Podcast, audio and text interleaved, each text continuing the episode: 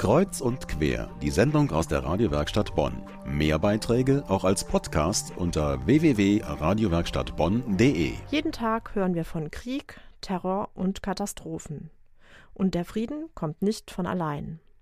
Deshalb gibt es die Bonner Friedenstage und die sind in vollem Gange. Der Internationale Friedenstag der Vereinten Nationen ist am Donnerstag. Bis Ende des Monats gibt es noch jede Menge Veranstaltungen. Zum Koordinationskreis der Bonner Friedenstage gehören 13 Partner, so zum Beispiel das Frauennetzwerk für Frieden und Brot für die Welt.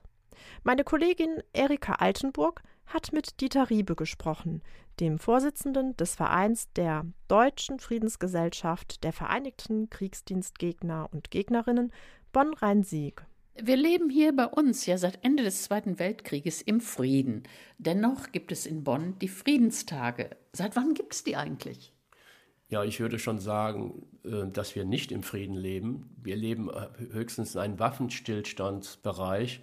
Frieden bedeutet ja mehr als nur die Abwesenheit jetzt von Gewalt innerhalb eines Landes. Denn wenn wir außerhalb der Erde Kriege führen und mit unterstützen durch Waffenexporte und unsere Soldaten, wir haben mittlerweile Soldaten von uns in sieben verschiedenen Ländern tätig, die für Ausbildung zwar, äh, wird uns vorgemacht, abgestellt sind, aber wofür denn? Für Waffentechnik auszubilden, das heißt für den Krieg vorbereiten.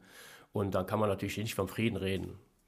Seit wann gibt es denn jetzt die Friedenstage?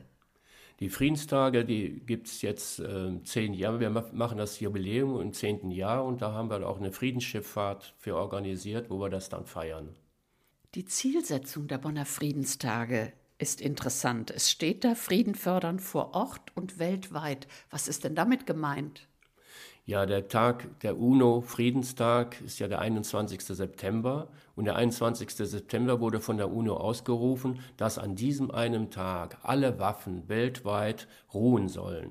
Und diese weltweit ruhende Waffen, weiß ich nicht, ob die je eingetroffen ist, das ist aber auf jeden Fall ein Hinweis darauf, dass es im Prinzip nur von dem Willen der Menschen abhängt, ob es zum Frieden kommt oder nicht oder zur Gewalttaten. Denn sie könnten ja jederzeit entscheiden, es nicht zu tun. Und das ist eigentlich das Gute an diesem Tag.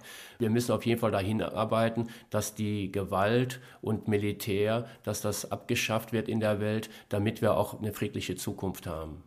Frieden vor Ort und im Kleinen steht auch irgendwo. Was hat man sich darunter vorzustellen?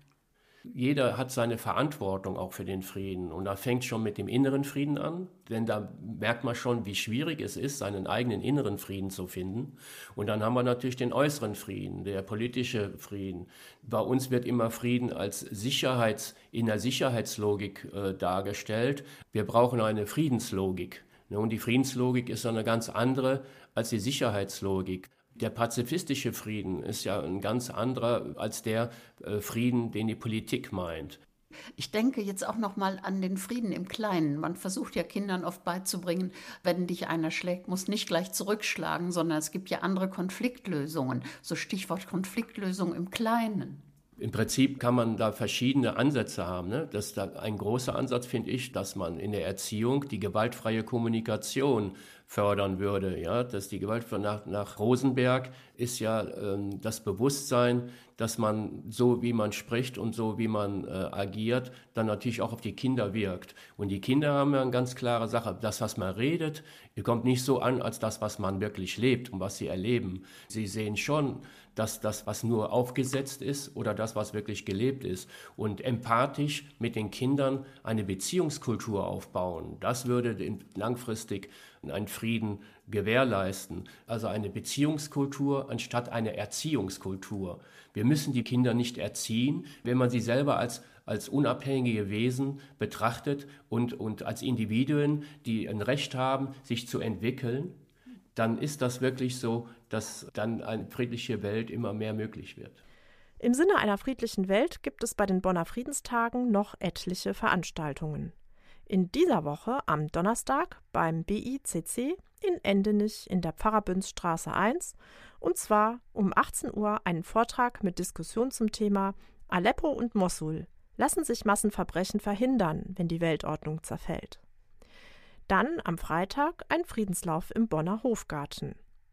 Wir haben alle Infos auf unserer Homepage verlinkt. Und zwar unter medienwerkstatt bonn.de.